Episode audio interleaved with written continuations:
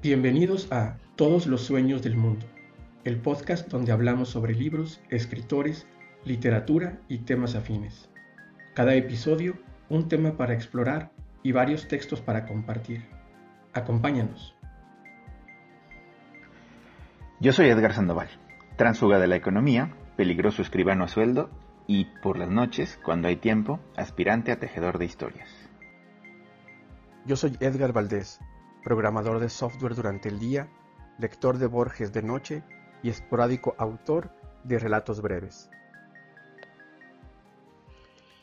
Como una presentación de lo que va este tema, al menos en el día de hoy, les comento un poquito sobre el nombre y el tema del canon personal o de dónde viene esta frase. A mediados de los años 90 del siglo pasado, Harold Bloom, un crítico literario estadounidense, publicó un libro titulado El Canon Occidental, donde él plantea, él discute a una serie de autores, hasta 26, a los que él considera como indispensables para poder comprender la literatura de este lado del mundo, ¿no? de, lo que se conoce como Occidente. Él incluye escritores que van desde el origen, sobre todo de la lengua inglesa, que es Shakespeare, y algunos más menos contemporáneos, eh, Dante o Cervantes, y hace un recorrido durante algunos años con ciertos autores eh, que son un hito, en, ya sea en el tema cultural, ya sea en el tema de la forma en la que escriben, en su influencia en el propio medio en el que estaban ellos escribiendo, y llega hasta el, siglo XX con autores como Borges, como Pessoa, como Samuel Beckett. En este primer podcast, eh, a manera también de una presentación de, nosotros como, anfitriones, de nuestros gustos, de nuestras lecturas, de nuestro bagaje, yo propongo un ejercicio similar, un poquito más, modesto, quizás con muchos menos autores, que consiste en enumerar aquellos, ya sea libros o ya sea eh, autores con toda su, su biografía y su bibliografía, que a nivel personal pues, nos parecen a nosotros imprescindibles. Entonces, en este momento, pues yo invito aquí a mi tocayo, le, cedo la, voz para que él nos, comente, pues cuáles son esta serie de libros o de autores que de una manera u otra en el tiempo, en, el tiempo personal, pues lo han marcado, ¿no?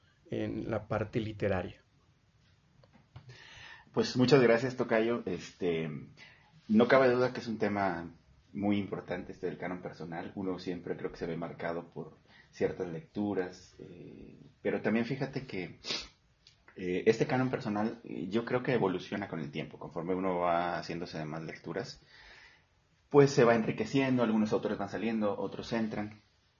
Es el caso de mi canon personal, ¿no? que, sin duda ha evolucionado con el tiempo.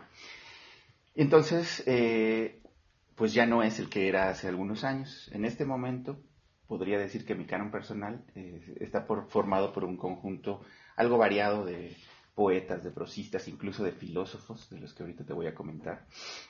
En primerísimo lugar en mi canon está Yehuda Mihai y su continuo ir y venir entre la fe y la desesperanza, o entre la guerra y la paz. Eh, Yehuda fue soldado eh, este, y habla mucho sobre los desastres de la guerra, pero también al mismo tiempo siempre eh, mete esta nota de esperanza, de creer en, el amor, en la voluntad, en la fe. Em, y bueno, pero e, e, este ir y venir en estas contradicciones quedó muy bien expresado en alguno de sus poemas, que por cierto es de mis favoritos, donde afirma que él quería vivir entre su nombre y apellido y no ser de ninguno de ellos. También está Fernando Pessoa, que por cierto lo mencionas también en la entrada, dentro del canon occidental, bueno, pues en ese sentido somos un poco occidentales también, ¿no? Em, respecto a Pessoa, yo más que preferirlo a él me inclino por dos de sus heterónimos. Sabemos bien que Pessoa se le llegaron, que a Pessoa se le llegaron a encontrar hasta seis o siete heterónimos, según tengo entendido. De estos, Alberto Cairo es mi favorito. Eh, él es un escéptico por naturaleza. Incluso en algunos de sus poemas clama que no existía metafísica en las cosas. Y al mismo tiempo dice que si Dios existiera, pues le habría dicho, aquí estoy, ¿no? Y habría salido a mostrarse pero al mismo tiempo en el poema dice que, bueno, que si Dios es el sol y las piedras y los árboles, pues entonces sí cree en Él y vive en Él o junto con Él. Eh, bueno, además de Alberto Caeiro, mi otro heterónimo favorito, que forma parte del canon personal, es Álvaro de Campos.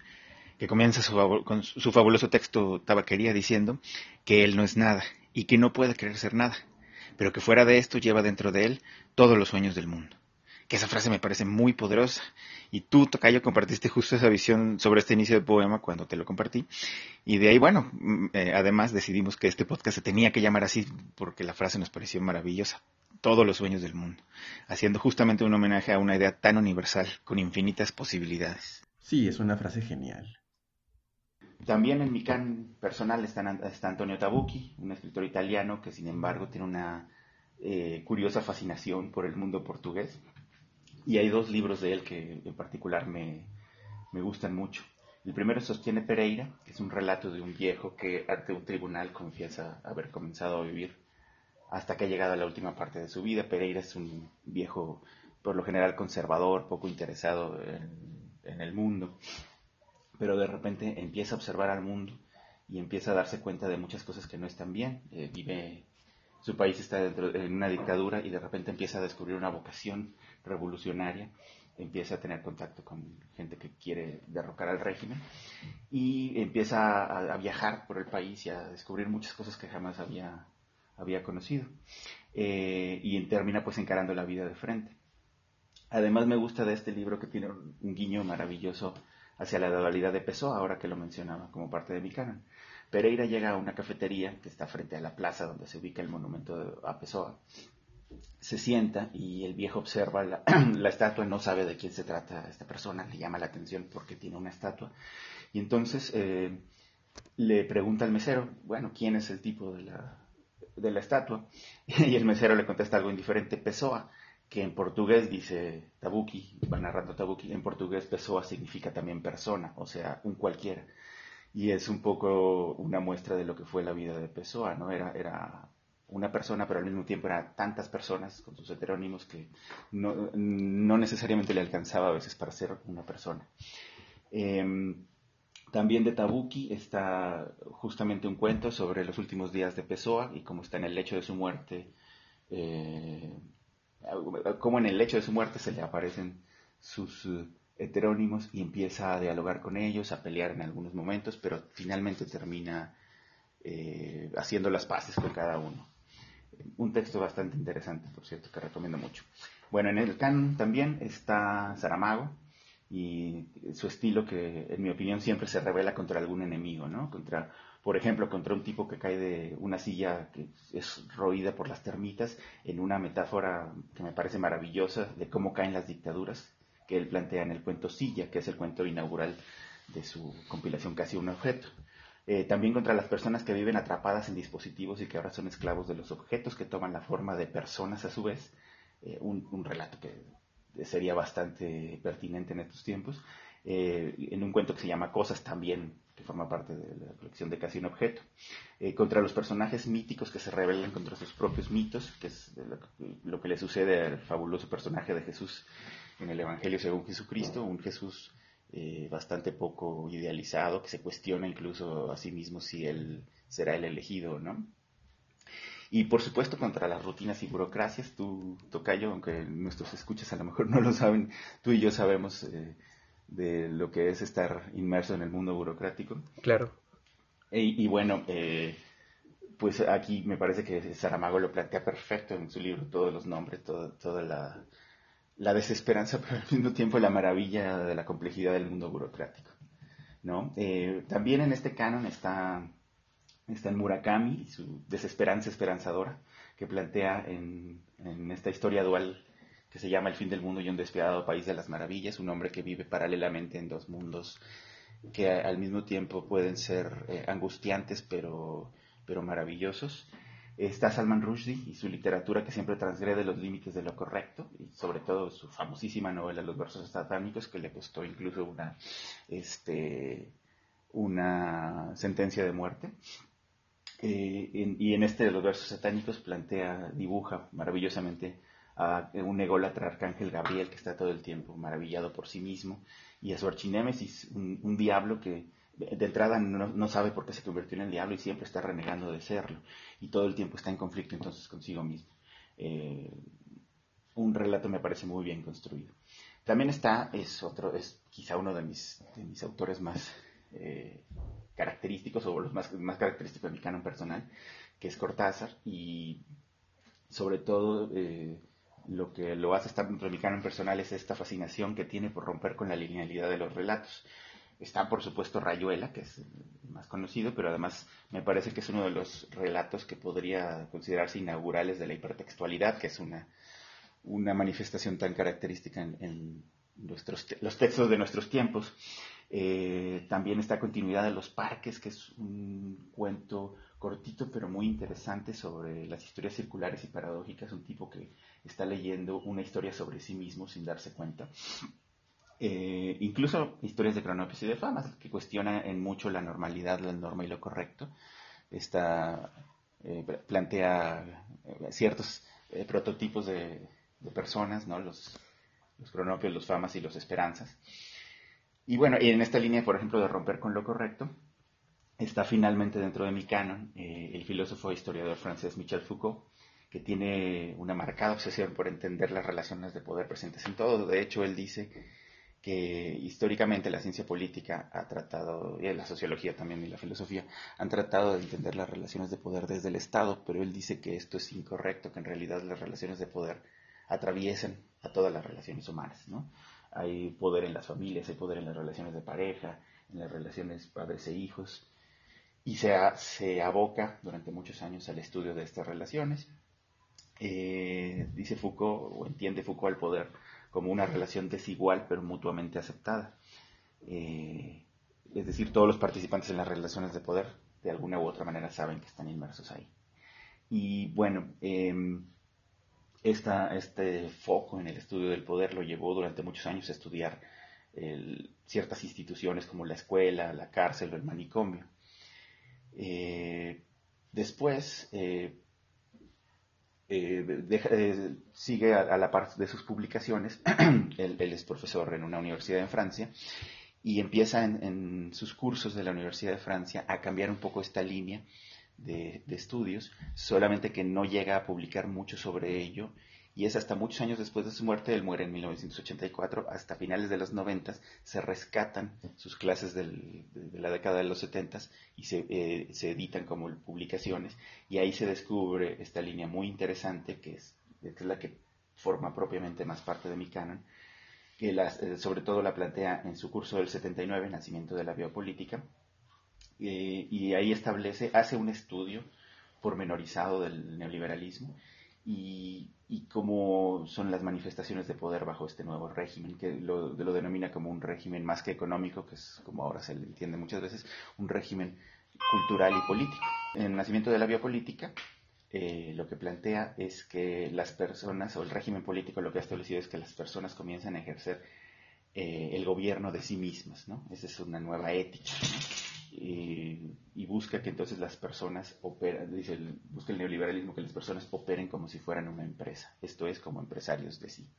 Este sería, Tocayo, mi canon personal. Excelente. De hecho, eh, me quedé pensando, ¿no? Cuando hablas eh, la enumeración de, los autores y los libros, creo que ahorita que vean, este, que escuchen los míos, también hay, hay autores que comparten, ¿no? Una, una cierta época que es pues, esta segunda mitad del siglo XX. En mi canon personal eh, tengo por una parte autores, es decir, de quien leo mucho o leo la mayor parte de lo que me encuentro. Y aparte tengo algunos libros aislados que, son para mí realmente importantes. Para comenzar, pues tengo a, a Milan Kundera.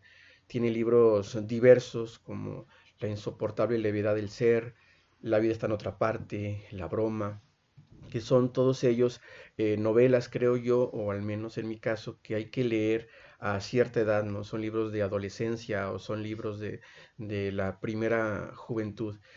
En particular, esta, esta novela de La insoportable levedad del ser, que incluso me parece que se llevó al cine y ya no queda mucha memoria de, de la película y en cambio del libro sigue siendo un referente muy, muy importante, pues narra este, una relación de, amor y de desamor a través de personajes que son eh, variados para crear este contrapunto. Tiene personajes como Tomás y Teresa, que son los protagonistas, que él por una parte es un descreído de, el amor tradicional, el ideal del amor eh, monógamo, y en cambio ella es todo lo contrario, es una chica eh, muy apegada, muy obsesiva, muy, muy amorosa.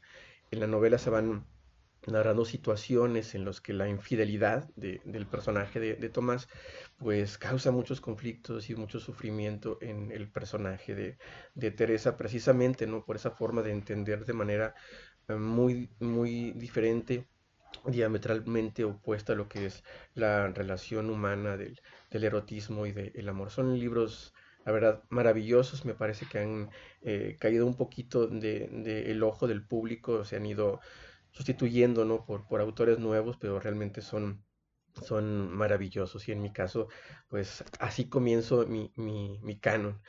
También tengo eh, al autor eh, italiano Umberto Eco, quien él es realmente un académico es un historiador, es un medievalista, pero que se animó este, a escribir algunas novelas como El péndulo de Foucault, El nombre de la rosa, que ahí protagoniza eh, Sean Connery, algunos quizás la, hayan podido eh, ver, es una, buena película, pero el libro... Recientemente fallecido, por cierto. Sí, de hecho, lamentablemente ya, ya, ya perdimos allá un, a un buen actor en, la figura de, de Sean Connery. en estos libros, en, El péndulo, en El nombre de la rosa, en otros muchos que publicó El cementerio de Praga, el autor aprovecha muchísimo su conocimiento académico, ensayista de la historia, del medioevo, y enmarca a sus personajes precisamente en estas situaciones en las que él explota todo ese conocimiento erudito y lo hace de una manera pues bastante, bastante interesante. E, en, mi caso, yo prefiero El péndulo de, Foucault. Es, una novela que narra una historia muy interesante de unos personajes que trabajan en una editorial y uno de ellos está un poquito obsesionado con las teorías de la conspiración aquellas de las sociedades secretas, ¿no? De las sociedades que tienen un control sobre el mundo desde hace eh, siglos o incluso desde hace milenios. Y la parte interesante es, este, se encuentra en el que al ir explorando estas fantasías que para él al principio son obviamente todas falsedades, todas son, son, son, mentiras, son exageraciones, este, se va descubriendo inmerso en una verdadera conspiración y no falta por ahí ¿no? este, el, el amor en, en, la figura de, de, una chica, un personaje maravilloso que él, la narra de una, de una manera muy, muy, muy entrañable y también un juego con los recuerdos de la infancia rescatando algunas costumbres, algunos objetos, algunas ideas de una época pues ya perdida para él, como siempre ocurre, ¿no? En esta pérdida de la, de la inocencia y que se va intercalando, ¿no? De, de, una manera muy rica con el, resto del relato. Para mí este, este libro es una especie de compendio de todo aquello que a veces podemos creer y que al final se, se revelan como mitos o, como mentiras o como construcciones sociales que realmente no tienen un sustento en la, en la práctica y existe un, un, contrapeso científico, escéptico, positivista, este, que en aquellos años cuando yo lo leí, como tenía yo 19, 20 años, fue un momento muy, muy interesante, ¿no? El ver a, un personaje como, como el del que narraba Humberto Eco, el propio Humberto Eco, ¿no? Este, que para mí es la, la fuerza del conocimiento, del conocimiento de la ciencia, de la, de la, historia, de las cuestiones un poquito más objetivas, pero siempre, ¿no? Eh, regresando a la literatura como el universo en donde puedes tener las, las fantasías.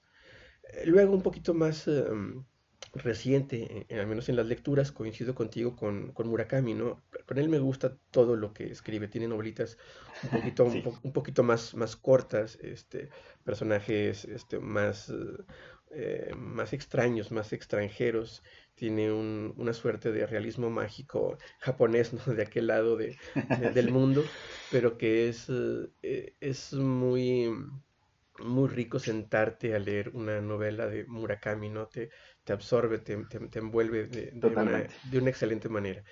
Es, es, un autor este, del que en particular me gusta la atmósfera en la cual envuelve a, a, las obras, eh, que creo que es realmente siempre la misma atmósfera, como suele ocurrir con los autores, ¿no? hay quien dice que estamos pues siempre escribiendo el, mismo libro. Eh, de él yo he leído El carnero salvaje, Al sur de la frontera, Al oeste del sol, eh, he leído Sputnik, he leído pues varias, varias novelas. Todas ellas creo que son maravillosas, no, no, no hay pierde. Son textos llenos de personajes eh, interesantes, de mucha nostalgia en, los recuerdos de, estos.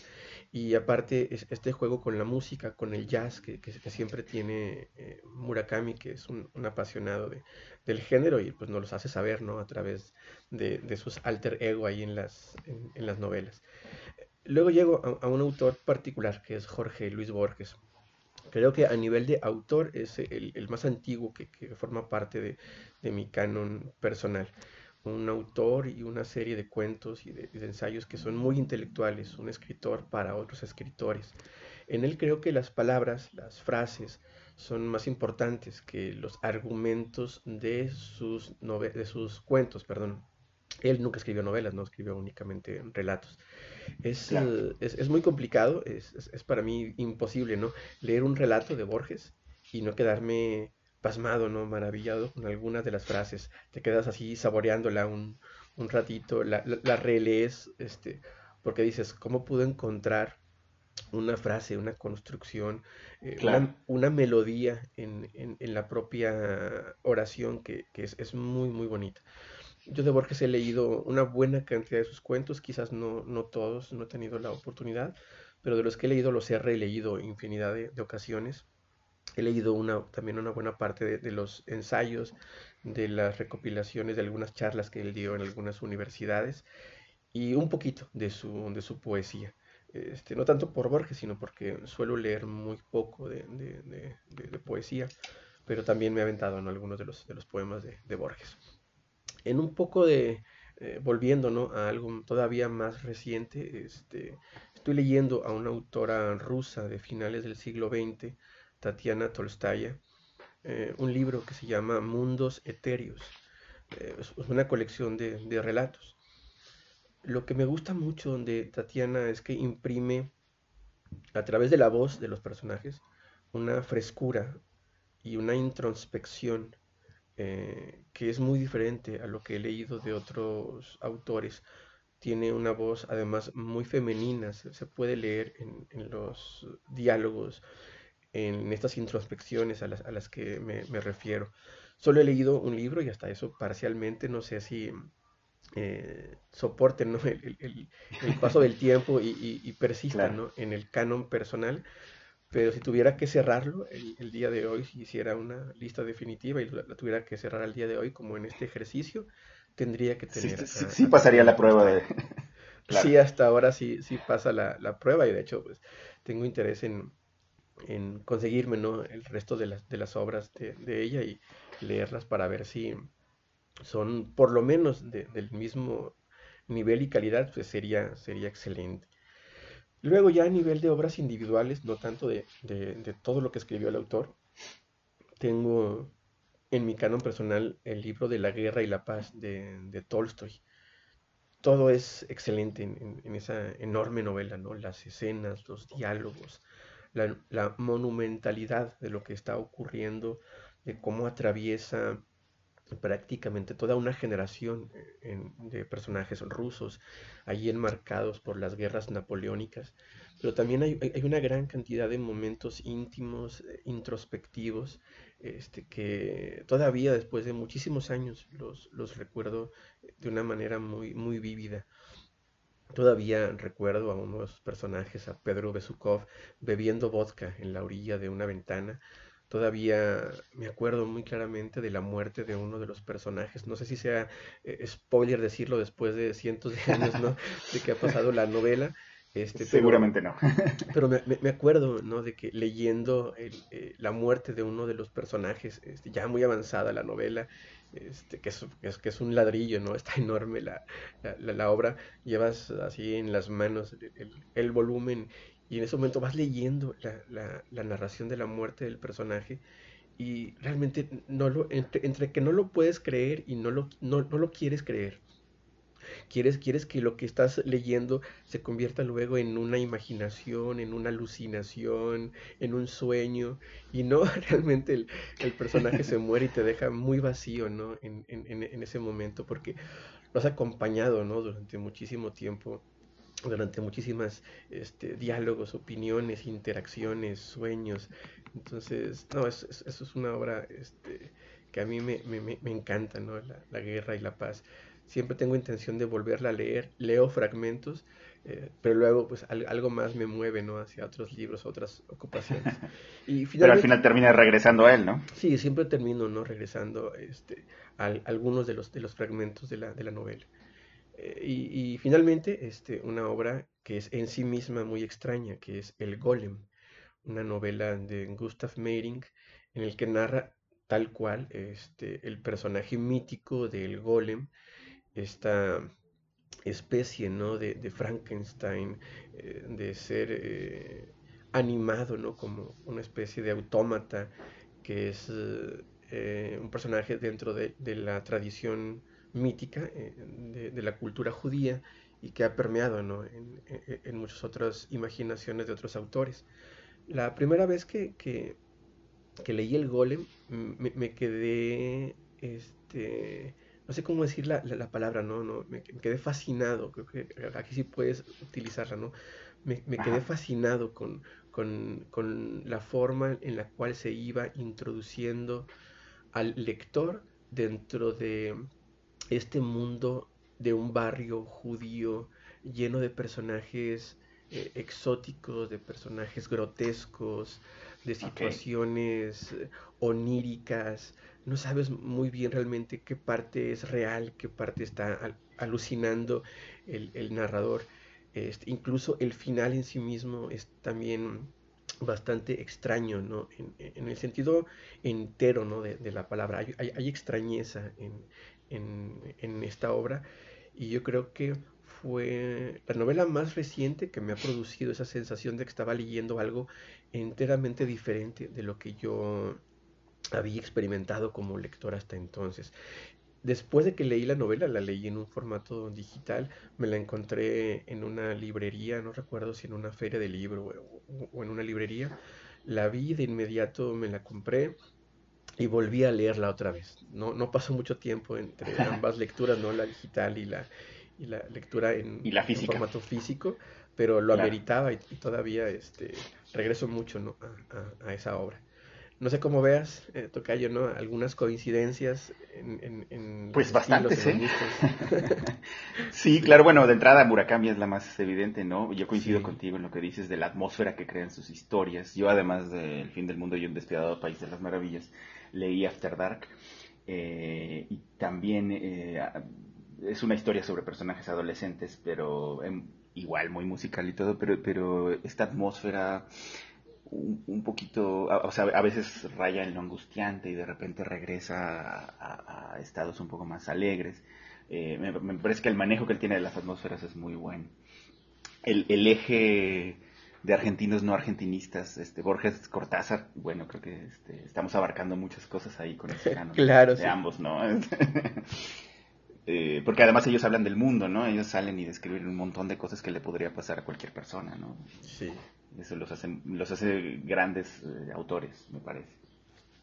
Sí, la verdad es que eh, a mí me parece que mucho de lo que tiene que ver con el gusto hacia una novela o hacia un autor pues va mucho de la mano de las preferencias personales, obviamente, pero también va de la mano de lo que es nuestra propia personalidad, nuestros gustos, la forma en la que vemos el mundo, ¿no? Y encontramos en el autor, en su estilo o en la historia que narra, eh, una cierta correspondencia con lo que somos o con lo que aspiramos a hacer o a tener o a observar o a experimentar.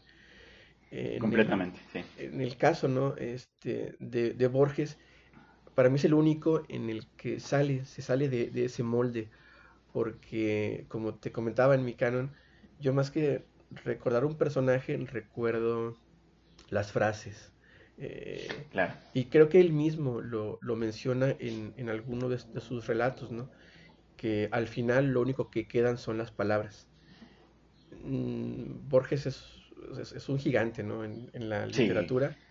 Pero hay, hay, una gran cantidad de, de, obras en las cuales, pues, algunos podemos encontrarnos inmersos dentro de ellas y, quedarnos eh, enganchados, ¿no?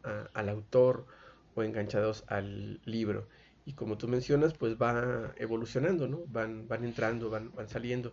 Quizás algún autor que leímos hace 10 o 20 años en su momento fue importante y hoy, quién sabe, a lo mejor ni siquiera lo consideré para el canon porque no lo recuerdo. Entonces, habría también que ahí, ahí, también hay una suerte de, arqueología personal, ¿no? Pero Exacto. O bien están, están anclados a cosas del pasado, ¿no? Y ahí se quedan. Eh, son importantes en tanto que forman parte de ese pasado, pero ya no están vigentes pues porque estamos en otra línea, en otras cosas, ¿no? Pues de entrada, pues en otras, otras lecturas. Pero bueno, yo creo que este canon, pues para quien nos llegue a escuchar, le, puede servir mucho además de orientación por si no ha leído alguno de estos autores. A lo mejor a partir de, estos relatos que hemos hecho de nuestros cánones, pues le pueden entrar, ¿no? A, la lectura.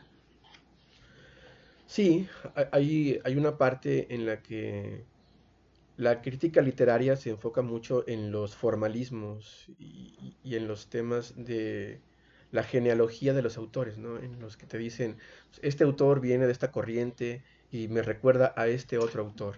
Se empiezan a hacer una especie de, parentesco, ¿no? Un, árbol.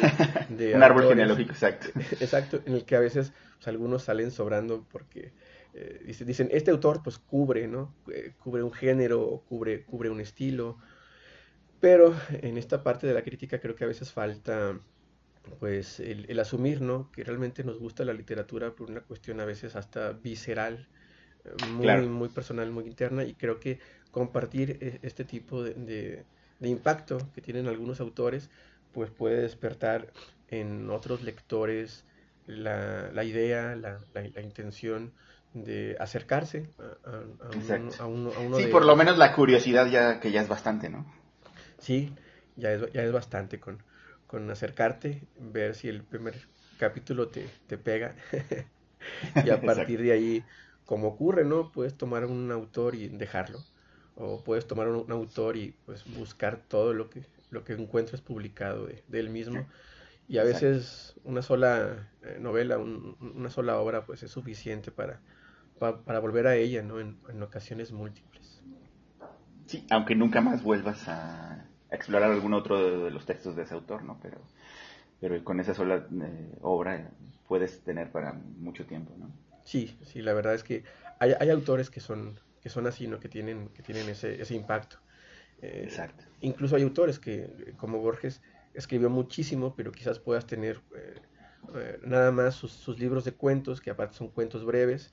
Entonces, en la, en la parte del volumen, pues sería muy poquito, pero pues no puedes decir poquito ¿no? con, la, con la obra de Borges, ¿no? Tendrías cuatro o cinco libros de relatos, pero es suficiente para pues, toda una vida de exploración en, el universo de este autor.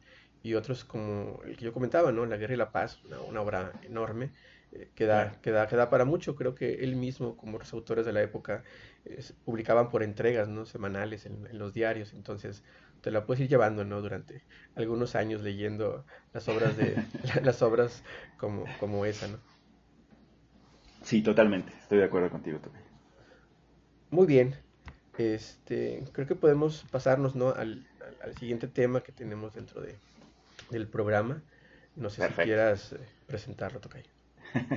bueno, pues la intención es eh, tener algunas secciones que van a ser más o menos fijas en este podcast eh, mientras lo estábamos construyendo, mientras estábamos debatiendo eh, para dónde iría este concepto, buscamos en algunas fuentes para inspirarnos en el nombre y en la definición de este ejercicio literario virtual, vamos a decirlo así. Y entonces yo recordé que hace como tres años releí Las ciudades invisibles de Italo Calvino, que era un texto, una lectura que me había impactado mucho la primera vez que lo leí cuando tenía 20 años. Eh, y decidí regresar a él. Y bueno, este, regreso me reafirmó lo que ya había yo encontrado sobre Calvino. Eh, y en, el libro, pues, eh, Calvino recrea las conversaciones ficticias entre Marco Polo y Kublai Khan. Y en, esas conversaciones Marco Polo le describe al Can, eh, breve pero de forma, bastante sustancial, eh, ciertas ciudades que tienen infinitas posibilidades. Todas estas ciudades tienen nombres femeninos y tienen características de personas. entonces, de esta relectura reciente, empecé a recoger algunas ideas eh, hace, hace tres años que, que le retomé eh, para una posible novela y entonces por eso dije, bueno, pues puede ser que eh, puede ser una buena fuente de inspiración para el nombre del podcast. Pero bueno, más bien después de iris y venires en la reflexión con mi tocayo, resultó que él, que no lo había leído, terminó enrolándose en la lectura del texto y que también le, ha empezado a gustar bastante, creo que un poco más adelante nos vas a contar al respecto. Y entonces lo que decidimos fue más bien establecer una sección que como dije hace poco, aspira a ser más o menos permanente en el podcast. Y lo que vamos a hacer es leerles algunas de las ciudades imaginadas por Marco Polo y pues les vamos a comentar un poco sobre eh, eh, esto, cómo se relaciona con nuestra coyuntura personal y contextual. ¿no? Entonces, para inaugurar esta sección, en esta ocasión les voy a platicar precisamente de la ciudad que inspiró la idea de la posible novela, que por el momento solo la tengo como un bosquejo. ¿no? Les presento entonces a la ciudad de Tamara. El título de, esta ciudad, por cierto, es Las ciudades y los signos 1. Dicen, el hombre camina días enteros entre los árboles y las piedras. Rara vez el ojo se detiene en una cosa, y es cuando la ha reconocido como el signo de otra. Una huella en la arena indica el paso del tigre, un pantano anuncia una vena de agua, la flor del hibisco el fin del invierno. Todo el resto es mudo e intercambiable. Árboles y piedras son solamente lo que son. Finalmente el viaje conduce a la ciudad de Tamara. Uno se adentra en ella por calles llenas de enseñas que sobresalen de las paredes. El ojo no ve cosas, sino figuras de cosas que significan otras cosas. Las tenazas indican la casa del sacamuelas, el jarro la taberna, las alabardas el cuerpo de guardia, la balanza el herborista. Estatuas y escudos representan leones, delfines, torres, estrellas, signo de que algo, quién sabe qué, tiene por signo un león o delfín o torre o estrella. Otras señales indican lo que está prohibido en un lugar. Entrar en el callejón con las carretillas, orinar detrás del kiosco, pescar con caña desde el puente, y lo que es lícito, abrevar a las cebras, jugar a las bochas, quemar los cadáveres de los parientes. Desde las puertas de los templos se ven las estatuas de los dioses, representados cada uno con sus atributos, la cornucopia, la clepsidra, la medusa, por los cuales el fiel puede reconocerlos y dirigirles las plegarias justas. Si un edificio no tiene ninguna enseña o figura, su forma misma y el lugar que ocupa en el orden de la ciudad bastan para indicar su función. El palacio real, la prisión, la casa de moneda, la escuela pitagórica, el burdel. Incluso las mercancías que los comerciantes exhiben en los mostradores valen no por sí mismas, sino como signo de otras cosas, la banda bordada para la frente quiere decir elegancia, el palanquín dorado, poder. Los volúmenes de Averroes, sapiencia. La ajorca para el tobillo, voluptuosidad. La mirada recorre las calles como páginas escritas. La ciudad dice todo lo que debe pensar, te hace repetir su discurso, y mientras crees que, visitas Tamara, no haces sino retener los nombres con los cuales se define a sí misma y a todas sus partes. ¿Cómo es verdaderamente la ciudad bajo esta apretada envoltura de signos? ¿Qué contiene o esconde? El hombre sale de Tamara sin haberlo sabido. Fuera se extiende la tierra, vacía hasta el horizonte. Se abre el cielo donde corren las nubes. En la forma que el azar y el viento dan a las nubes, el hombre se empeña en reconocer figuras. Un velero, una mano, un elefante.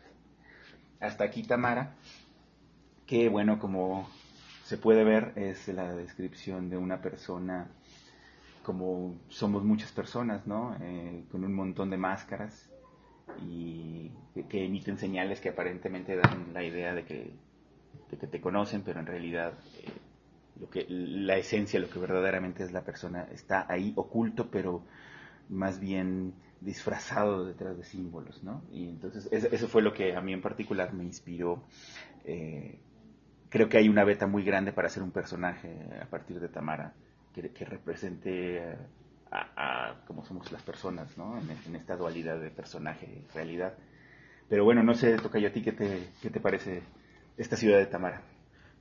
es, es una de, de, las partes del libro, este, como, como todas, ¿no? Está muy bien construido todo, todo, todo este libro de, de, de Calvino. Tamara en, en, particular creo que da mucho juego porque el, el, juego está precisamente en qué hay detrás de los, de los signos.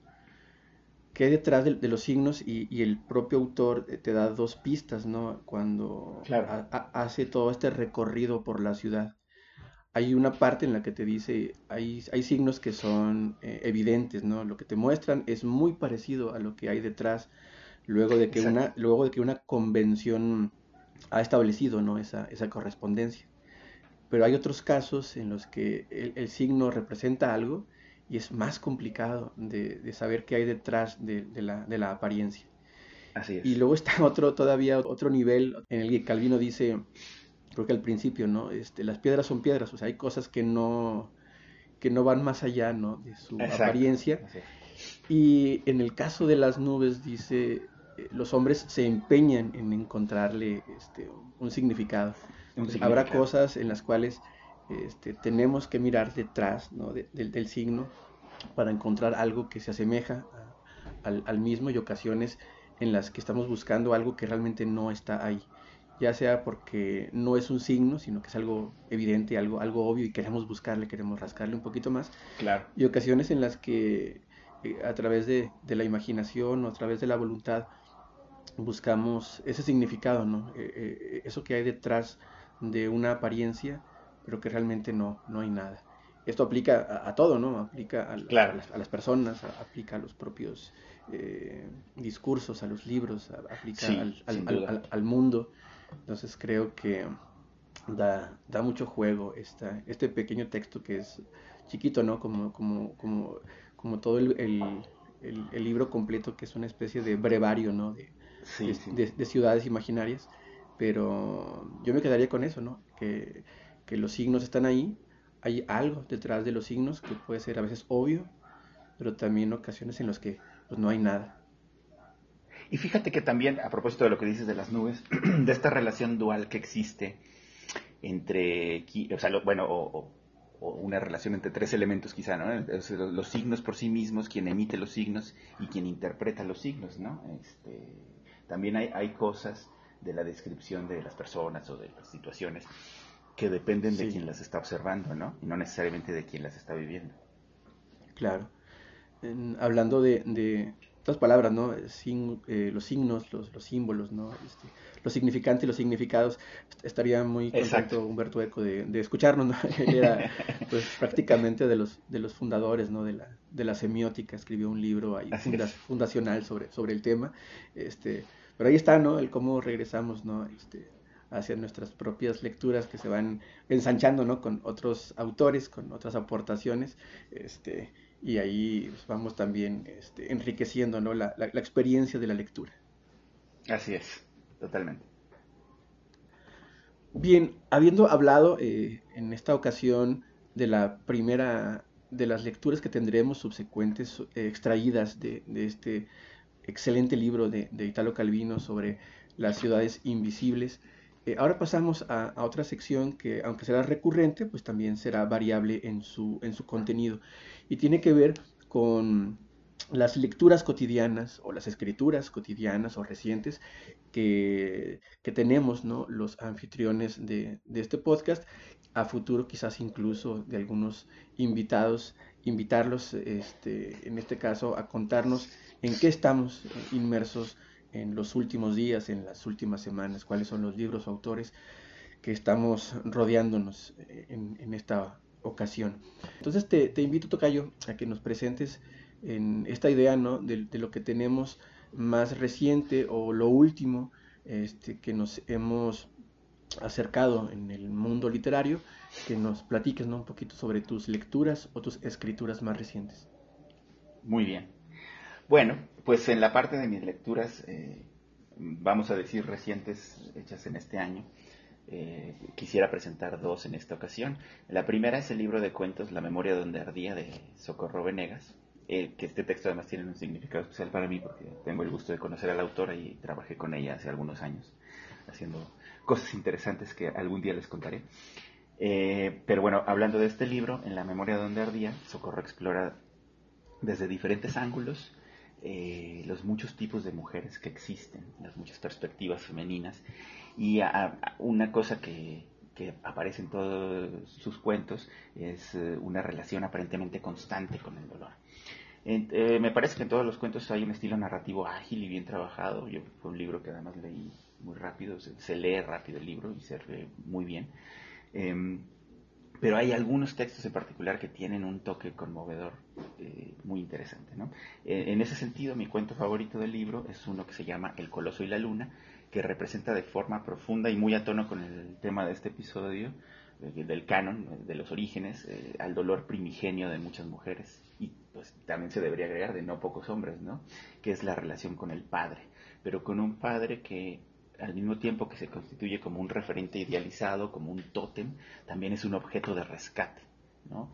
Eh, les leo eh, el cuento, que es breve, pero que vale la pena, me parece, escuchar. El coloso y la luna. Se desliza por su cuerpo de gigante la luz blanca, igual que el sueño en los ojos muy abiertos de la niña. Al fondo de la mirada de Andrea hay un hombre inmenso sentado a la orilla de la tierra, la cabeza ladeada hacia la luna ¿De dónde vino este coloso para habitarle el sueño? Está cansado, apenas parpadea, y en su boca hay un sabor amargo y seco. Todo el día buscó a su padre, caminó por las calles de su barrio, entró en las cantinas, tocó las puertas de cada conocido y recibió las negativas. No le importaba mucho hallarlo, pero su madre se pondría furiosa si no lo llevaba de vuelta. La pesquisa la hizo explorar más allá del barrio, territorio conocido. En el límite entre su calle y la otra, unas niñas jugaban rayuela. Andrea quiso dejar a la suerte la decisión de ir más lejos o volver a casa sin novedad. Entonces escucharía los insultos de su madre, quien luego se echaría a llorar lamentándose por la hija tan inútil que tenía. La amenazaría con sacarla de la primaria y poner a trabajar de criada. Apenas era mediodía. Las niñas aceptaron que se uniera al juego, pero se burlaban de su suéter viejo y los zapatos sucios. De un brinco a otro, mientras ellas cuchicheaban, Andrea recordaba las mil mañanas en que su madre, sin importarle que fuera día de escuela, le ordenaba. No llegó. Vete a buscarlo y con urgencia le metía en el bolsillo del suéter una pequeña botella de Bacardí para así conseguir que lo acompañara. El anzuelo. De un número a otro de la rayuela, Andrea iba más concentrada y más enojada. No le gustaba obedecer a su mamá. No le gustaban las caras de los vecinos con los que a veces su padre bebía, la interrogante inútil que le devolvían. ¿No llegó anoche tu papá? Mira qué cabrón. Una de las niñas le preguntó entre risas si nunca se quitaba el suéter o se bañaba. La otra se acercó y le sacó la botella. Iba a burlarse o a correr, a contar lo que acababa de descubrir, pero Andrea le arrebató el frasco y le dio un tirón de cabellos que de todos modos la hizo correr, llorando, con su amiga detrás. Hubiera querido patearlas y morderlas. Qué rápido huyeron de su odio y su sed, escupió. No supo cómo. Mientras caminaba para seguir su búsqueda, abrió mecánicamente la botella y se la empinó dos veces con tragos largos. El ardor en la garganta la hizo toser. ¿Por qué le gustaba a su papá ese líquido que dolía y cuyo sabor le parecía horrible? Ella traía en el pecho un fuego más hondo que el de ese ron blanco. Volvió a beber. Esta vez el alcohol escurrió por su cuello. Pasó por la tienda, la cordobesa, guardó el frasco y entró. Una dulce sensación le aflojaba brazos y piernas. Llegó ante el mostrador y compró un chocolate. Lo abrió despaciosa, torpe, y se lo comió en rápidos bocados. La tendera no le prestó atención y solo le señaló el bote de basura. Al salir de ahí, la orden de buscar a su padre se oía lejana. En sus orejas burbujeaban perezosos todos los sonidos del día. Pájaros, coches, pasos, voces. La voz de su madre no. Se sentía cansada. Llevaba mucho rato caminando y recordó que no había desayunado. Esa deliciosa sensación de no pisar del todo el suelo la obligó a, arrasar, a arrastrar una mano por la pared, temerosa de caerse. En una esquina casi chocó con una mujer que llevaba dos grandes bolsas de supermercado. Andrea, allá atrás está tu papá, advirtió. A Andrea, que siempre gozaba del sol en su rostro, ahora le pareció que en el cielo un reflector cegador y agobiante se orientaba hacia ella. Palpó sus mejillas con los ojos cerrados, sonrió al ir reconociendo sus cejas, la exacta dimensión de cada línea, la sonrisa crecía, la nariz chata, la barbilla y la cicatriz que se hizo al caer de un columpio. El cielo, su aparente lejanía, la obsesionaba cuando más chica. Aquella vez, en lo alto, se soltó y estiró los brazos. Comenzó a reírse. Hoy no creería posible tocar el cielo. Abrió la botella y vació en el suelo lo que quedaba de ron. Reconoció la calle que daba a la escuela, una subida muy larga. Dos años atrás su mamá todavía la llevaba cada mañana. Por lo general se le hacía tarde, le costaba despertar después de las pastillas que tomaba en la noche. Andrea se caía con frecuencia al tratar de seguir aquel paso apresurado. Sus rodillas tenían las cicatrices de la prisa. Buscó la sombra, por un instante se sintió tan lenta como la tortuga que un día le robó a su vecino. Su madre, distraída, pisó al animal. Pero Andrea no dejaría que nadie le pusiera el pie encima. Se defendería de cada burla, por el suéter roto, los zapatos sucios, las malas calificaciones, las palabrotas que se le salían. Dormido, acurrucado contra la pared, ahí en la calle, estaba su padre. Andrea sintió mucha vergüenza. ¿Qué pasaría si alguien de la escuela los reconocía? Vio que a través de la botella ya no se deformaban las cosas. Estaba vacía. Y entonces se preguntó, ¿con qué lo haré volver? No importaba, no volvería. Se sentó a su lado. Subió a su nariz el olor a orines y alcohol secos. Una sensación de asco la hizo arquearse, pero se contuvo. Pensó que cuando despertara, él también creería que, en adelante, la vida estaba solo en las calles. ¿Para qué ir a casa? No se separaría de su papá. No tendría más vergüenza. Acecharía para quitarle las botellas y vaciarlas sin que se diera cuenta. El aire caliente de la tarde la cubrió con un abrazo suave. Durmió. Oscurecía cuando Andrea se incorporó. Hizo una mueca. La cabeza le dolía espantosamente. Su padre estaba sentado en la orilla de la acera, y para ella era un gigante que soñaba, un destructor, un coloso triste. La imagen se destiló en sus ojos, ardiente y dulce. Vio que tenía entre las manos la botella vacía. Quiso decir algo, pero solo tragó saliva. Algo más quiso salir de su garganta, una bocanada de veneno, de vómito amargo que ya no podía retener. Él suspiró profundamente, ladeó la cabeza hacia el cielo, la sonrisa estúpida. La luna, miraba la luna. Este es el cuento. Eh, que como podrán ver, pues eh, plantea esta compleja relación entre padre e hija. En una segunda lectura a la que me referiré en esta, en esta sección, eh, quiero hablar de Triptofanito, eh, un cuento de Julio Frank, quien en su momento fue secretario de salud en el sexenio de, Vicente Fox, eh, que a propósito del canon personal del que estamos platicando, este texto, Triptofanito, fue uno de los primeros que mis padres me acercaron cuando era niño y tal vez es la primera lectura novelada que, que hice completa, cuando tenía unos ocho años. Eh, se trata de la historia de unos aminoácidos que entran al cuerpo de un granjero y comienzan una travesía a través del cuerpo humano, que eh, lo que hacen es que dejan al lector un primer acercamiento hacia la biología humana y hacia el pensamiento científico. Muchos años después, hace poco, mi papá me regaló una nueva edición de este libro para que yo ahora se la pudiera leer a mi hija, y es lo que justamente he venido haciendo hace unos meses. Eh, con el inicio de la pandemia, ella y yo empezamos a leer juntos el libro y hemos avanzado en su lectura no tan acelerados como quisiéramos, pero con poca pausa afortunadamente. Y pues debo decir que ambos hemos descubierto, o redescubierto en mi caso, con fascinación los misterios del cuerpo humano. Ahora toca yo respecto a mis escrituras recientes, quiero tomar una pequeña licencia podcastera, porque los textos recientes de los que les iré platicando en esta sección eh, los he venido escribiendo desde hace tres años para acá, que es cuando mi ritmo de escritura ha tomado eh, ritmo, entonces quisiera que algunos de los textos que fueron escritos algunos años atrás eh, pudieran entrar también en esta sección. En ese sentido, en esta ocasión les voy a hablar de un cuento que escribí por ahí de 2017, que se llama Deathline, y en él intento explorar una hipótesis que me acompaña y a veces me atormenta. El que sin importar si las referencias de los, en los relatos aluden a lo moderno o no, los conflictos humanos han sido muy similares en todos los tiempos, esa es mi hipótesis, y aunque lo que ocurre es que algunas de sus manifestaciones cambian. Les comparto entonces este cuento que también es breve y que se llama Deadline. Adelante. 40. Siento una ligera punzada en la boca del estómago como si algo me avisara de una catástrofe. Inhalo profundo para contener la sensación, pero esa pequeña coordenada de tensión va creciendo poco a poco. 39. Ahora el aire muestra una cierta resistencia a entrar en mis pulmones. Una, pesada, una pesadez comienza a entretejerse en mi cabeza. De repente, cada sonido en esta habitación se vuelve más nítido. 38. Fijo la mirada en el sillón que está enfrente mío y hago un par de respiraciones más profundas. Mi ritmo cardíaco se acelera y comienza a dibujar una melodía impetuosa. Tucutún, tucutún, tucutún. 37. Cambio el foco de atención y miro hacia ninguna parte, o más bien en todas direcciones. Siento un hormigueo en las manos que ya están húmedas. 36. Mi corazón comienza a, entrenarse para los 100 metros planos. Todo mi cuerpo me aprieta, me incomoda. 35. Una maldita comezón acaba de aparecer en mi brazo derecho. Mi mano izquierda actúa desesperada, como si estuviera en una infructuosa búsqueda arqueológica. 34. La comezón ha migrado a mi oreja. Luego de los vestigios rojizos que quedaron en el brazo, volteo a todos lados, buscando un poco de ayuda. Veo rostros distraídos y miradas indiferentes. 33. He vencido a la revolución que se gestaba en mi oreja, pero encuentro mi cuerpo sudoroso y mi respiración aún más agitada. En mi pecho se pueden sentir cañones escupiendo en forma constante. Bum, bum, bum. 32. Me falta el aire. Inhalo, exhalo, inhalo, exhalo. Casi no logro percibir nada. Parecería que toda mi actividad sensorial está concentrada en este momento en mi cerebro.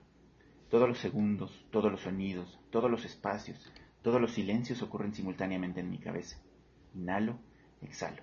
31. Mis pies y manos comienzan a entumecerse. Noto que una ligera somnolencia me invade. ¿Acaso se aproxima el fin? Pero es muy pronto todavía. 30. He perdido todo contacto con el exterior. Solo alcanzo a escuchar mi respiración desbocada. 29. Hago un último y desesperado intento por regresar. Suspiro fuerte y contengo. Libero el aire muy despacio y vuelvo a sentir mi cuerpo. Al parecer he encontrado un archipiélago en esta fatídica ruta descendente. 28. Todo a mi alrededor emerge de nuevo. Las manos, el cuello, las piernas, la cicatriz en la rodilla, el hongo en la uña del dedo gordo del pie, ese barro molesto en la nalga que apareció ayer, el sillón frente a mí, el televisor, dormido, dormido de la esquina, los sonidos caudalosos de las muchas conversaciones que ocurren a mi alrededor el olor fétido que emana de la alcantarilla allende la ventana. 27. He ganado un poco de calma, suficiente para cuestionarme cómo es que llegué a este punto. Tal vez todo sea producto de mi imaginación o una mala broma de mi mente cansada. 26. Busco razones. Miro una y otra vez. El tiempo parece detenerse un poco, y con él este declive que parecía inevitable. Un asomo de esperanza acaba de aparecer. Tal vez la vida me ha dado una nueva oportunidad. Aprovecharé para hablar con aquellos que estaban hasta ahora distantes. Quizá decida confesarle a aquella chica que conocí la semana pasada que me encanta. Tengo tiempo aún para encontrar respuestas a muchas cosas que todavía desconozco. Como decía aquel poeta judío, tal vez sea posible todavía cambiarlo todo. Solo necesito que el tiempo siga un poco más en esta pausa aventurosa que me ha regalado. 25. No es posible. El andar inevitable del reloj ha regresado. ¿Por qué no pude prever esto? Juraría que mis cálculos eran correctos. Una prisa que va más allá de mí invade mis pulmones nuevamente. El corazón apresura la cadencia otra vez. Inhalo. En mis hombros se ha posado ahora el peso del mundo. Exhalo. 24. ¿Y si me apresuro y hago todo aquello que no he hecho aún? Creo tener tiempo suficiente, cuando menos para hacer un par de cosas importantes, cuando menos para hacer algo. 23. Intento todo. Intentarlo todo me ha vuelto sumamente torpe. Mis manos me mueven tan rápido que terminan por paralizarse. No sé por dónde empezar. Mi mente no es capaz de distinguir entre lo prioritario y lo accesorio. 22. No tengo tiempo siquiera para luchar contra esta parálisis. ¿Cómo derrotar a la duda? No tengo tiempo ni para responder a eso. 21. Este es el momento que separa a los hombres de los cobardes. Solo debo decidir por aquello que sea de mayor importancia. Una cosa, tal vez la que resulte vital. 20. He decidido hacer algo, pero ¿qué era? La memoria suele ser una compañera traicionera. 19. Debo decidir otra cosa. Mi mente está en blanco. Reposa tranquila como si no se aproximara el final. 18. Silencio interminable en mi mente. Busco que aparezca aunque sea la idea más absurda, pero nada. Solo vacío y silencio. 17. Mis ideas han encontrado cauce otra vez, pero como un torrente que ha logrado al fin escapar de su contenedor y ahora lo inunda todo. ¿Cómo decidir algo ante esta marea de ocurrencias que me invaden? 16. Intento nadar entre este cúmulo de indecisiones, pero apenas si puedo asirme alguna palabra conocida. 15. Me he dado cuenta, de forma repentina, que mi respiración y mi ritmo cardíaco se han tranquilizado de nuevo. Como si flotara en este exceso de pensamientos, le hubiera dado a mi corazón y pulmones una dosis de alivio. Como esa calma chicha que antecede a la fatalidad. 14. He dejado de pelear con mis ideas. Prefiero observarlas mientras se tropiezan unas con otras intentando emerger para convertirse en la última de mis acciones. Confieso que todas ellas me dan un poco de lástima. Es una pena que no sepan que ninguna logrará su cometido. 13. Ahora que he descubierto que no haré nada mientras llegue el último instante, comienzo a imaginar situaciones hipotéticas. Si me hubiera decidido hacer algo cuando supe de este inevitable desenlace, ¿a quién habría llamado? ¿Qué respuestas hubiera buscado? 12. Todas las posibilidades del mundo pasan por mi cabeza. Uno siempre encuentra las respuestas correctas a unos centímetros del precipicio, justo cuando ya no importa. 11. Me aproximo a los últimos instantes. Mi cuerpo inmóvil parece comenzar a disfrutar esta quietud del que sabe su destino. Ya ni siquiera me quedan ganas de pensar. 10. El horizonte acaba de oscurecerse un poco. Aparece un mensaje claro de que esto no durará mucho más. Inhalo fuerte y observo lo que me rodea. Todo luce tan bello. Quiero quedarme con esta escena durante el tiempo que me queda. 9. Una inquietud me hace regresar a la conciencia. ¿Y si todo esto fuera un sueño? Tal vez aún hay esperanza. Por supuesto que todo llega a su final alguna vez, pero no tiene por qué terminar tan pronto. 8. He vuelto a sentir cómo el pecho intenta tocar mi espalda, y esa dificultad para respirar que pensé que se había exiliado de mi cuerpo aparece también. 7. Todos los miedos que había dejado atrás han regresado para observarme, para vociferar hasta aturdirme. 6. Un vacío en mis oídos hace que, de nueva cuenta, solo pueda escuchar mis latidos. Todo es espeso alrededor, incluso la vista, incluso la esperanza. 5. El oscurecimiento de hace unos instantes se acaba de duplicar. No queda más. Esto está a punto de concluir. 4. Es curioso descubrir que el tiempo en verdad es relativo, aunque suene al lugar común. Justo antes de fenecer, pareciera luchar un poco y alargarse en una danza lenta que vuelve angustiosos los instantes finales. 3. No puedo pensar más. Tengo la mirada fija en este oscurecimiento progresivo que casi no me permite distinguir forma alguna. Aun si quisiera tocar el horizonte, no podría identificar alguna coordenada medianamente clara. 2. Cierro los ojos en un intento desesperado por borrarlo todo de mi cabeza. Unos segundos después, los abro de nuevo y descubro que todo sigue igual. La última pizca de luz languidece ante mí, sin remedio. Al fin, resignado, me libero de toda preocupación y suelto mi cuerpo. 1. Ante mí aparece un último mensaje que me prepara para lo inevitable. La batería de su dispositivo móvil se ha agotado. Conéctelo a una fuente de energía. Cero. Si tan solo hubiera traído un cargador al salir de casa, carajo. Ese es el, relato de hace tres años. muy bien. Muy, muy dispares los, los, cuentos en, en, los temas, ¿no? Bueno, los primeros dos relacionados, ¿no? Con, con, el tema de la infancia. Los, los, primeros dos que nos compartiste de tus, de tus lecturas recientes. Eh, Exacto. La, la, la idea ¿no? de, la infancia, pero desde puntos de vista que no podrían ser más, más diferentes. Por una parte, totalmente eh, la infancia contra la, la, realidad ¿no? cruda, y dura, y por otro lado, ¿no? un, cuento pues, para niños, ¿no? una, una lectura eh, preparada para niños, para el descubrimiento, para el asombro, para, para el conocimiento. Exacto.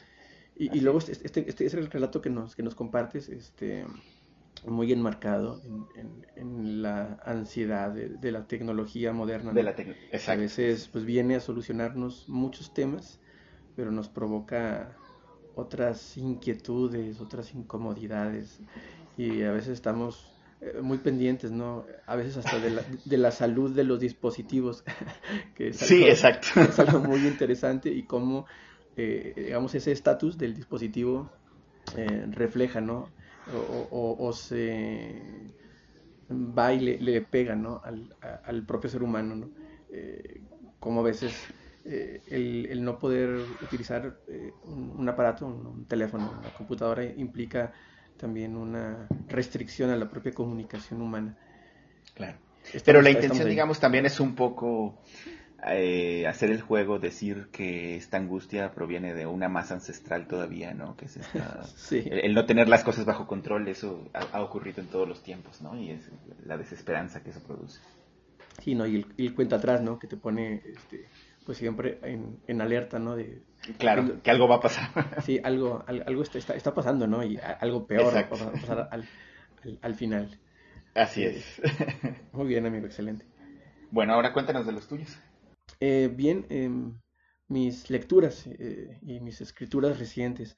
Mis lecturas las últimas semanas han sido, por una parte, este libro Mundos Etéreos de Tatiana Tolstaya, un libro que puso a la autora en mi lista de escritores imprescindibles, al menos por ahora. Yo llegué a ella buscando eh, una lista, una referencia de autores rusos relativamente modernos, eh, yo vengo de leer mucho, ¿no? A Tolstoy, a Dostoyevsky, perdón, eh, a muchos autores, ¿no? De, del, del, siglo XIX, francés, ruso, inglés, y me puse, me puse a buscar autores rusos contemporáneos. Llegué entonces a, a, este libro y fue una fortuna, ¿no? Que, que, llegara primero a esta autora y primero a este libro de Mundos Etéreos. Es una serie de relatos cortos que están llenos de estampas de la vida en Rusia de la década de los setentas, pero que al mismo tiempo, eh, junto a esta final, últimas décadas de, la era soviética, eh, está lleno, está salpicado de reminiscencias de la antigua Rusia prerevolucionaria, en la forma de personajes ya muy viejos, o de costumbres, o de edificios y lugares y de objetos cotidianos que te remiten a, este otro mundo que al menos para mí está en el resto de la literatura rusa que yo he, leído. Eh, también eh, me he acercado a, una novela eh, que se llama Serotonina de Michel Houellebecq. Yo realmente no conocía a, este autor, no, tenía una referencia de, de, él hasta que me puse a buscar la pronunciación, porque me estresaba un poquito el decir, bueno, este chico, pues, ¿cómo se pronuncia? ¿no? Con, e, con, esta manía francesa de, de escribir 10 letras y pronunciar 3, ¿no?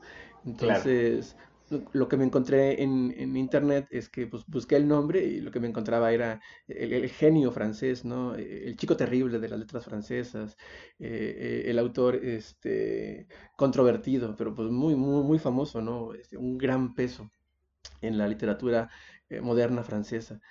Mm, eh, no es su primera novela y a lo mejor, a lo mejor no comencé por la, por la mejor obra de, de, de, Houellebecq, porque Serotonina, aunque es una buena novela, es una novela muy bien construida, todavía no, no me ha dejado la huella que el nombre ¿no? de, este autor, esta referencia este, implicaría. ¿no?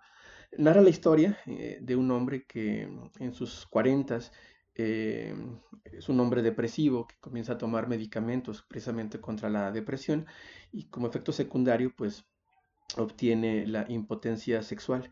Entonces el libro es la historia, la narración de, este hombre eh, que comienza a, llevarnos a través de su historia amorosa, su historia er, erótica.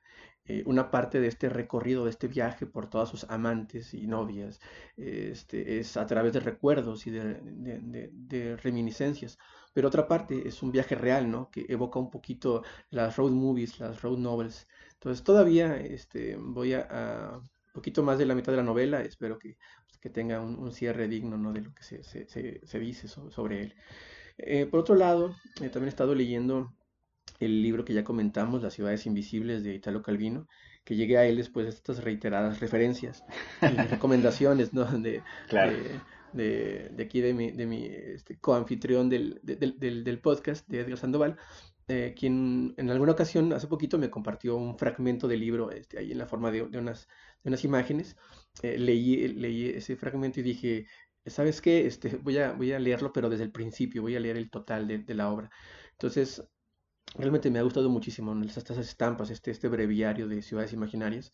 Eh, yo percibo un estilo, eh, un, estilo muy similar al de Borges. La voz es muy diferente, pero el estilo es parecido. Eh, no tanto por los motivos, sino por el uso de las palabras, la construcción de las, oraciones. ¿no? Tiene una brevedad punzante y una propensión a los aforismos creo que en el libro se, se, incluye como hilo conductor a Marco Polo que le narra al Khan, a, Kublai, este personaje este, pues ya eh, mítico, este, muy, yo creo que más conocido en la literatura que, en, la, que en la historia, más enriquecido por los relatos, que también le, agrega todavía una, capa más de sedimento ¿no? a, Kublai Khan, Italo Calvino. Es un libro que se deja leer con mucha facilidad, eh, fluye, fluye muy, muy bien y tiene estampas y tiene imágenes muy bonitas.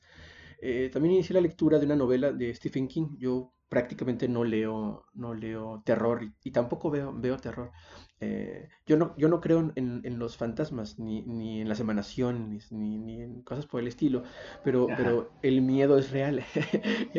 la, la ansiedad que, que produce las obras de, terror psicológico, de terror físico, el terror, el miedo, e, esa sensación sí es real, ¿no? Más allá de que pues, la base no lo sea. Entonces no, no, leo mucho este tipo de novelas, pero por ahí comencé con El misterio de Salem Slot, una novela de, Stephen King. Mm, lo llevo un poquito más eh, avanzado de lo que yo pensaba, pensaba dejarlo eh, al principio. Se nota un, oficio tremendo de, Stephen King eh, en los diálogos, sobre todo, es, creo que es, muy bueno para construir los diálogos de sus personajes. Eh, está lleno de, yo creo que de lugares comunes y de, y de ayudas que son propias del género, pero aún así creo que lo vamos a, a completar y por ahora al menos es un libro, es un libro recomendable. Muy bien. Por otra parte, pues tengo mis escrituras o mis intentos de escritura, ¿no? Mucho lo dejo a la mitad. Han sido dispersos en estas ocasiones, pero tenía algunos años eh, sin sentarme a escribir y ahora, con motivo de mis lecturas, con motivo también del podcast, le he dado un poquito este, de espacio, ¿no? A la escritura cotidiana. Estoy trabajando en, un cuento eh, pandémico que se llama El Profeta y el Mercader eh, yo no escribo mucho, no me interesa mucho el escribir temas de actualidad. Siento que se contaminan mucho por, por temas que se imponen sobre el autor, entonces trato de, no hacer muchas referencias ¿no? a, lo, a, lo, a, lo, más inmediato, a lo más cotidiano. Como en este caso, ¿no? Es la, la pandemia, creo que habremos que millones de personas escribiendo sobre, sobre la pandemia. Sin eh, duda. Pero bueno, hay quien dice que en e, este esfuerzo que yo hago pues es, es, vano, ¿no? hay quien dice que es imposible no ser un autor moderno, ¿no? un autor contemporáneo, es inevitable, estás inmerso dentro de, de, esta, de este mundo eh, cotidiano y finalmente, pues, de una forma u otra, ¿no? lo expresas a través de, de tus escrituras. Eh, rompí esta costumbre de no escribir sobre temas de actualidad eh, como un ejercicio para soltar la pluma, y también quizás, si el tiempo lo, permite, enviarla a un concurso literario que se celebra durante estos días y que tiene pues, como, como motivo eh, el cómo estamos eh, viendo eh, la pandemia y cómo vemos el futuro, el después de, ¿no? el después de la, de la pandemia. Además de eso tengo... Además de eso tengo el inicio de, de, dos novelas. La primera de ellas es un intento de un relato erótico e introspectivo con muy poquitos personajes dentro de una sociedad distópica.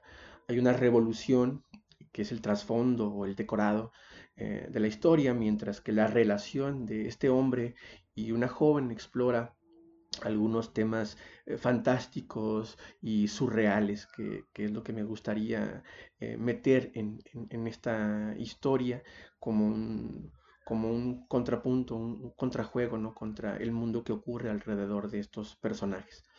El segundo intento de novela narra un viaje que emprenden un hombre que tiene alergias a la tecnología y una chica misteriosa.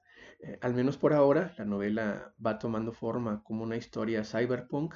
No sé si aún se utiliza ese término, no, sé si cyberpunk todavía se, se diga, ¿no? No sé si los chicos cool todavía eh, digan esa palabra. Este, y aparte, los chicos de nuestra generación, sí. yo, creo, que sí, ¿no? todavía, todavía lo, mencionamos. ¿no? Eh, eh, y aparte intento ¿no? ciertos toques de Lovecraft. no, son, no, no, son intencionales al 100%, sino hay una especie de elementos también fantásticos, ¿no? inexplicables, que van aderezando o van agregándole misterio a la, narración. Quiero compartir un, un de, esta última eh, novela que les, que les refiero. Es un diálogo entre, entre este personaje ¿no? que tiene estas alergias a la tecnología y la chica, este, que todavía es un misterio, incluso para mí, ¿no? todavía no he decidido al 100% cómo, cómo va a evolucionar. Aquí comienza ¿no? este, párrafo que les, que les quiero compartir. ¿Quién es Laura? preguntó Ansu. Se limpió fragmentos de galleta de la boca y estos fueron a caer a su ropa. Tenía unos senos pequeñitos y al parecer no llevaba nada debajo de la blusa. La pregunta se quedó en el aire. Era claro que no me interrogaba por la biografía del sujeto Laura. Sobre ese punto tenía más información que yo lo había demostrado. Me preguntaba por mi relación con ella. En la respuesta posible había demasiadas cosas, palabras, lugares. Sentí las ganas de salir de la habitación y llenarme los pulmones de aire frío. Ansu se dio cuenta y cambió de conversación. ¿Cómo van los recorridos? Estaba enterada de mi trabajo. Me había investigado también a mí. Hago entregas cada dos o tres días, respondí siempre en esas ciudades con nieve. Algunas veces me encargan traslados en lugares concurridos, donde es difícil asegurar que el robot no se equivoque. Es trabajo, dije, quitándole importancia. ¿Algún incidente? recalcó la última palabra. He escuchado historias, rumores. No, dije con decepción fingida. Nunca hay incidentes. Evité contarle de los animales heridos, de los vehículos desbocados en pendientes que deberían ser ilegales, de rociar a las personas con gas para evitar las rapiñas. Nada de eso me concierne, pues el control del vehículo termina cuando el algoritmo lo decide. Yo solo pulso un botón a lo lejos, una palanca, hasta donde es posible, mientras el recorrido sigue intacto. Después de eso, las máquinas deciden. Muchas veces el audio y la imagen se cortan antes de poder saber qué está ocurriendo realmente. En ocasiones, la imagen se interrumpe primero y me quedo algunos segundos imaginando qué se está rompiendo en la vida real, allá afuera, mientras los sonidos todavía persisten. Aquí termina la parte que les, que les comparto. Son todavía trabajos en progreso, eh, aún pueden desviarse, aún pueden fusionarse entre las dos novelas, los motivos son similares y aún pueden descartarse eh, los personajes, ¿no? las, las, situaciones, pero ya veremos hacia dónde nos, nos conduce este, el ejercicio literario, por lo menos de escritura, pues eh, como, como parte, ¿no? de, hay una intención de, de construir un, un, mundo, un universo y pues, una serie de, de, personajes ahí enmarcados ¿no? dentro de estos escenarios. Pues fíjate, Tocayo, que a propósito del canon personal y de lo que hemos platicado a lo largo de esta grabación, eh, encuentro bastante de Murakami en tus, relatos. ya me mostraste además el, otro intento de novela que, del que hablaste. Eh, y tanto en esta relación del erotismo con, mundo distópico, como este viaje que eh, aparenta romper con algo que todavía no nos termina de anunciar el texto, pero que está ahí presente, eh, creo que la atmósfera que generas está, es muy parecida a la que en algunos relatos llega a, construir Murakami. ¿eh? Sí, de repente eh, es un tema para otro, para otro episodio de podcast, pero está, lo, está lo, que llaman, lo que llaman la angustia de las influencias. Sea, el, el, que escribes algo y te das cuenta de que hay este, elementos ¿no? de, de, autores que, tú has leído y, y, que, que, son una tremenda influencia para ti, ¿no? Y uno intenta zafarse de, de, ellos, pero bueno, te digo, eso da para, para todo otro, otro tema. Así es. Y por otro lado, bueno, las lecturas que nos sugieres eh, pintan interesantes. Habrá, habrá que ver qué nos tiene nos tienen que mostrar Tolstaya y Welbeck eh, de, de se nota un estilo muy francés, ¿no? De, de, estar eh, siempre en conflicto eh, con, situaciones de la cotidianidad. si bien dices, no, no, quizá no es el texto más apto para, para entrarle, bueno, pero a lo mejor valdrá la pena descubrirlo, a ver qué, qué, tanto nos tiene que decir Welbeck, ¿no? Sí, yo creo que los, los que he compartido, este, quizás con excepción de Stephen King, que yo creo que no requiere presentación, eh, no, tanto por, la, por, la, calidad de, la obra que tiene, pues tiene demasiada literatura. Este, es posible que te encuentres con, con, una novela buena o mala de, de, Stephen King. Este, a mí me han referido que tiene unas muy buenas y me han también comentado que tiene unas muy malas, este, pero, pero con excepción de, él, este, en el que a veces entras un poquito más por el género, los demás eh, yo creo que los recomiendo ampliamente, ¿no? O sea, no, no creo que pierdas, ¿no? Al, al, leer a, Tatiana, al, leer a, a, Welbeck. Este, está, está ahí, ¿no? El, texto tiene aparte varias este, opciones para, para, para, elegir, entonces creo que saldrá este, algo, algo bueno. Como además son autores relativamente contemporáneos, hay este, referencias este, ya a obras previas de ellos, están presentes en, los medios, sobre todo este, Michelle. De ella casi no, no he visto mucho en los medios, pero ya en, en, términos literarios, pues sí, es, es, un referente, ¿no? según he investigado, ¿no? Fue la forma en la que llegué a ella. Eh, con ella el problema son las traducciones, ¿no? No hay, no hay traducciones ah, eh, de sus obras este, al español, pero igual algo se puede, se puede conseguir y este, espero que, ¿no? que crezca la, la, oferta. Exactamente. Y bueno, mira, finalmente, eh, respecto al cuento pandémico en el que estás inmerso ahora, o el intento de cuento pandémico y el dilema de la actualidad, eh, pues me parece que lo que lo que sí ha traído eh, la pandemia para quienes escribimos y estamos intentando escribir cosas al respecto es que eh, brotan, surgen de nueva cuenta temas universales en las personas que, ante condiciones emergentes, condiciones críticas pues se, magnifican, ¿no? Y, por, lo tanto forman parte de una rica beta para poder escribir. Entonces me parece que por ese lado escribir sobre la pandemia está bueno, ¿no? Es, es, una buena fuente de la cual abrevar. Sí, además tienes la, la, ventaja de, de que es un tema cercano para cualquiera que te lea y no nada más claro. en entorno inmediato, ¿no? Es, es, un tema que, que está presente en la actualidad global. Entonces ahí tienes un, un ganchito, ¿no? De dónde agarrarte pues, prácticamente de, cualquier lector. Este, la desventaja sería, en todo caso, que hay muchos escribiendo sobre, sobre la pandemia porque es, es, un tema que está presente en todos lados.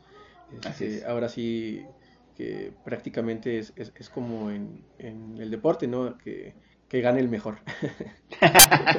Pero fíjate que así como hay muchos escribiendo y muchos incluso filmando y haciendo un montón de manifestaciones artísticas respecto de la pandemia, eh, y, a propósito de esta relación que hablábamos, ¿no? entre quien emite los signos y quien los interpreta, esto le va a dar una una serie de características nuevas e interesantes a la pandemia, igual cómo vamos a vivir e interpretar la, pandemia. Entonces, ciertamente hay una competencia ahí a ver, y que gane el mejor, pero también va a haber una complementariedad de visiones interesante, ¿no? que, quizá las siguientes generaciones valorarán en, algunas décadas. ¿no?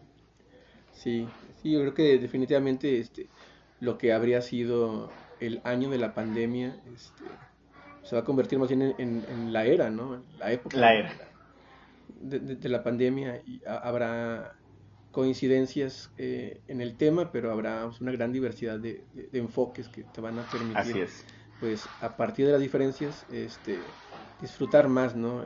las lecturas que vayan surgiendo enmarcadas, ¿no? Dentro de, dentro de la situación.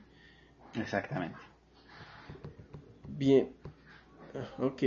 Bueno, pues esas fueron nuestras lecturas y nuestras escrituras. Eh, recientes, creo que hay muchísimo más este, quedándose en, en, el tintero, hay, hay, hay, muchos, muchos temas que se pueden ampliar o, que, se pueden vincular unos con otros de una manera muy rica, es uno, es uno de los aspectos más interesantes de la literatura, el, cómo eh, hay una, como luego se dice en, la botánica, una polinización cruzada, ¿no? En este caso, de, de un escritor a otro, de un lector a, otro y cuando aparte de leer escribes, pues aumenta muchísimo ¿no? las referencias cruzadas. Y creo que la pretensión de este ejercicio que estamos inaugurando va, por ese lado, ¿no?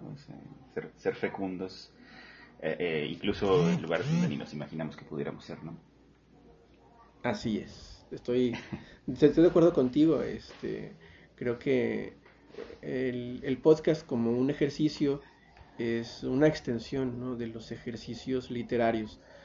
Así como puedes tomar nota de tus lecturas, así como te puedes sentar a, definir un personaje o el boceto de un cuento, pues también el podcast es, es en sí mismo eh, un, ejercicio de literatura, porque al menos en mi caso, ¿no? y con este primer episodio, eh, te obliga a desempolvar algunas ideas eh, anteriores, ¿no? algunas ideas este, primigenias sobre tus primeras lecturas, tus lecturas importantes. Eh, también también, también te, te, enrola ¿no? en, un ritmo de seguir leyendo, de seguir escribiendo. Escribiendo. Y, y, qué mejor ¿no? que hacerlo a través de, del diálogo, que, que, por ahora es entre nosotros, ¿no? como anfitriones del podcast, que a futuro puede ser a, través de, de, personas que quizás puedan acompañarnos en, en, en algún episodio posterior y por qué no, algunos de las personas que nos escuchan ahora o que a futuro puedan escucharnos, pues que también se, enriquezca el, diálogo a través de, más voces. Sí, exacto, creo que coincidimos muy bien en, los propósitos de este ejercicio. Muy bien, amigo, pues creo que sería, sería todo por, por, hoy. Pues sí, y ya nos estaremos viendo en siguientes episodios para abordar nuevos temas. Muy bien, amigo. Gracias por acompañarnos en este episodio de Todos los Sueños del Mundo, el podcast de libros, escritores, literatura y temas afines. Hasta la próxima.